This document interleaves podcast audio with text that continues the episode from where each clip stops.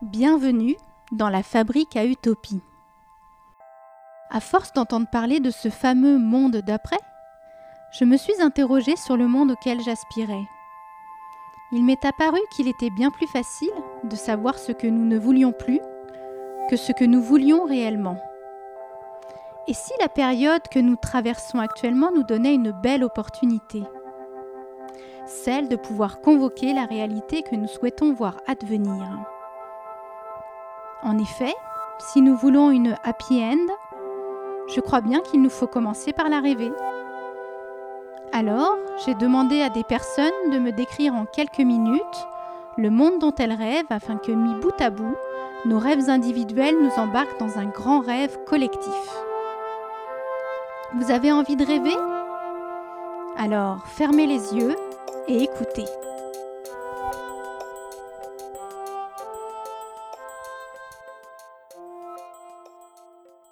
Je m'appelle Michel. Alors le monde dont je rêve, si je devais trouver une phrase en fait pour le définir, euh, j'aurais envie de parler de, de la phrase de, de Candide, euh, le roman philosophique de Voltaire. Il faut cultiver son jardin. J'ai envie de partir de ça parce que euh, quand je ferme les yeux et que j'imagine le monde de mes rêves, je, je, je l'imagine dans la co-création, j'imagine dans le partage. Euh, je l'imagine avec plein de gens de, de, de tous horizons, euh, de toutes couleurs, de, de tous statuts, de tous âges, autour d'un lopin de terre. Je sais pas pourquoi, c'est voilà, c'est ça qui me, qui me vient et cultiver ensemble. Et du coup, ça m'a fait penser à cette phrase de, de, de Candide que je trouve magnifique faut cultiver son jardin. Et si je devais un petit peu aller plus loin euh, sur, sur cette phrase-là, le monde de mes rêves, ça part d'abord du monde intérieur en fait du monde intérieur et, et de cultiver son jardin d'abord euh, individuellement pour pouvoir le cultiver à l'échelle collective. Et pour moi, euh, cultiver son jardin intérieur, c'est être dans l'authenticité, c'est être dans sa vérité, c'est bas les masques, même si on est dans une période où en fait on est obligé de, de porter des masques tout le temps par rapport au corona, mais c'est justement euh, une invitation à retirer ces masques, c'est arrêter de se cacher, c'est arrêter de jouer des rôles, parce que je crois que tout ça, ça nous éloigne un peu de ce qu'on est euh, vraiment. Cultiver son jardin, c'est aussi euh, s'accueillir avec tout ce qu'on est, nos parts de lumière, nos parts d'ombre, et euh, c'est oser. C'est oser être différent, c'est oser déplaire, c'est réussir à se libérer du regard de l'autre.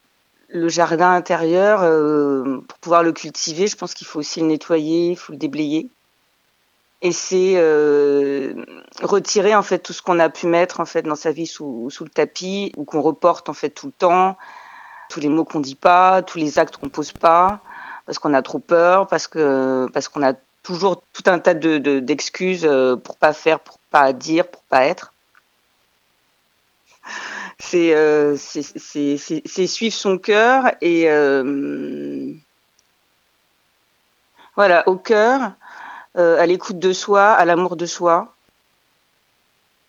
au respect de soi. En fait, je pense que vraiment, pour incarner ce monde tel que moi je le rêve, il y a, tout ce travail qu'on qu doit faire aussi, euh, tous autant qu'on est euh, à l'intérieur de nous, créer notre monde intérieur, notre monde rêvé intérieur, pour qu'il puisse effectivement après se, projeter sur l'extérieur, quoi, devenir euh, devenir réalité euh, à l'échelle collective en fait. Voilà, voilà mon, ma, vision du, monde rêvé, avec une, avec le, respect de la terre, hein, parce que je parle de cultiver son jardin, mais, mais c'est aussi ça, ça parle aussi de, du respect de, la terre, de la traiter avec euh, beaucoup plus d'égard, beaucoup plus d'amour, parce que ça reste notre mère nourricière. c'est euh, aller plus vers l'autre, et puis euh, sortir du mode survie parce que je, je, je crois en plus en, en, en, ce moment et puis avec euh, tout ce qu'on traverse, on, on, peut avoir cette sensation parfois d'être euh, vraiment en mode, euh, en mode survie. Mais c'est vraiment vivre quoi. Vivre et puis euh, moi je, je, vois vraiment l'image d'un oiseau qui déploie ses ailes et, et, et d'être le cœur ouvert vers euh, l'autre, voilà, et puis et tout ce qu'on est, et puis tout ce qu'est l'autre, quoi, parce que finalement on, on, forme un tout.